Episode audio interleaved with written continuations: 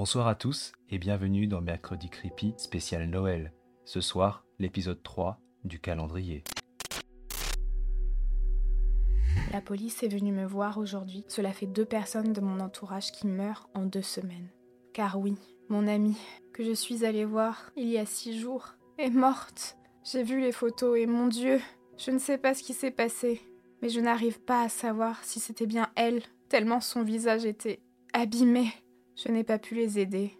Et je crois qu'ils me soupçonnent. Je ne suis pas avocate, mais je pense qu'ils n'ont aucune preuve contre moi. Et surtout, ils doivent être aussi paumés que moi concernant ces événements.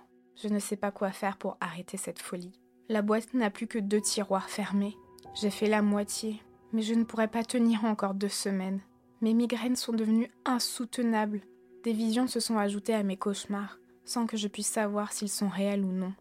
Je me vois en dehors de mon corps, me fixant allongé sur mon lit pendant mon sommeil. Puis j'ouvre les yeux, et l'espace d'une seconde, je crois apercevoir quelque chose. Je suis comme prisonnière d'une voix qui m'appelle et m'attire vers le calendrier. Plus la semaine passe, et plus mon esprit est accablé d'émotions négatives.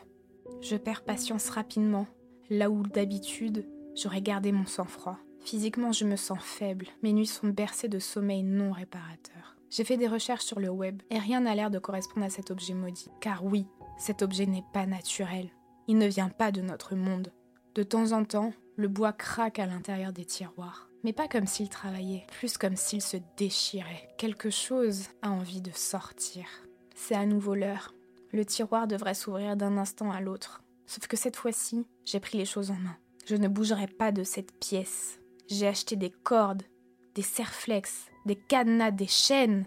J'ai pris ma chaise la plus solide et fixé des attaches aux barres métalliques. Pour plus de précaution, j'ai même tourné le dos au bureau afin de ne pas être tenté à la vue du calendrier. J'ai réussi à me bâillonner avec un tissu et à m'attacher de sorte que rien ni personne ne me fera sortir de cette pièce, et surtout pas moi-même. L'heure approche.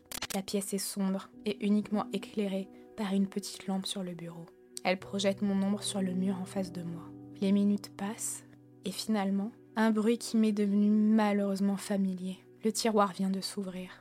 Je gaine tous mes muscles, bloque ma respiration et me prépare à résister. Pendant que je fixe un point imaginaire sur le mur, un grattement provenant de la boîte se fait entendre, de plus en plus fort, de plus en plus proche. Mes yeux veulent se tourner et regarder, mais j'ai bloqué ma tête, de sorte qu'elle ne puisse pas tourner. Pourtant, mes yeux continuent, ils forcent à la périphérie. J'ai l'impression qu'ils vont passer derrière mon crâne. Je prends enfin une respiration et m'oblige à me concentrer sur un souvenir heureux. J'ai beau chercher, mon esprit est envahi de pensées lugubres. Néanmoins, j'arrive à fixer mon regard sur le mur. Les raclements se sont arrêtés.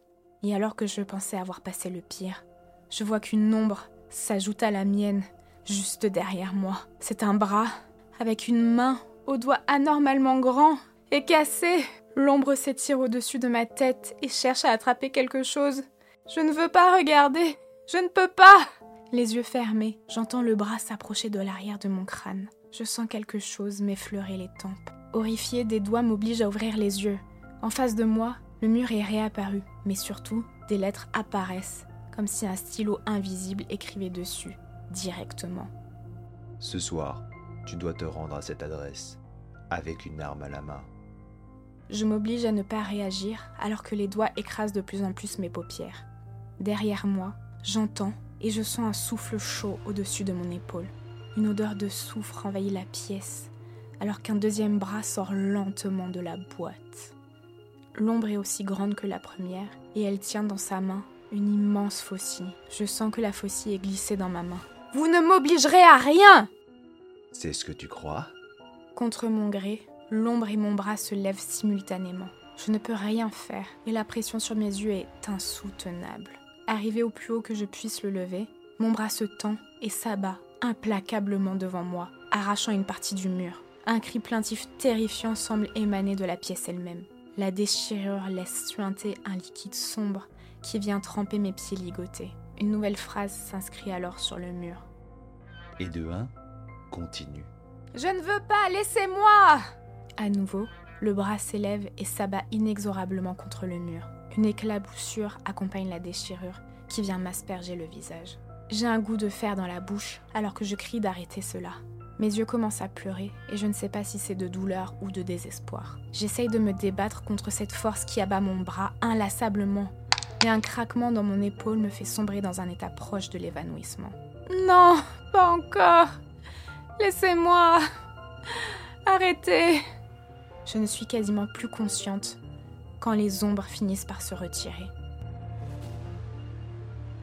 Défi réussi. À la semaine prochaine. Je ne sais pas ce qu'il s'est passé, mais je sais que j'ai échoué. D'autres mots apparaissent en bas du mur, alors qu'à la porte d'entrée, j'entends des voix d'hommes hurler et tambouriner. La suite des histoires horrifiques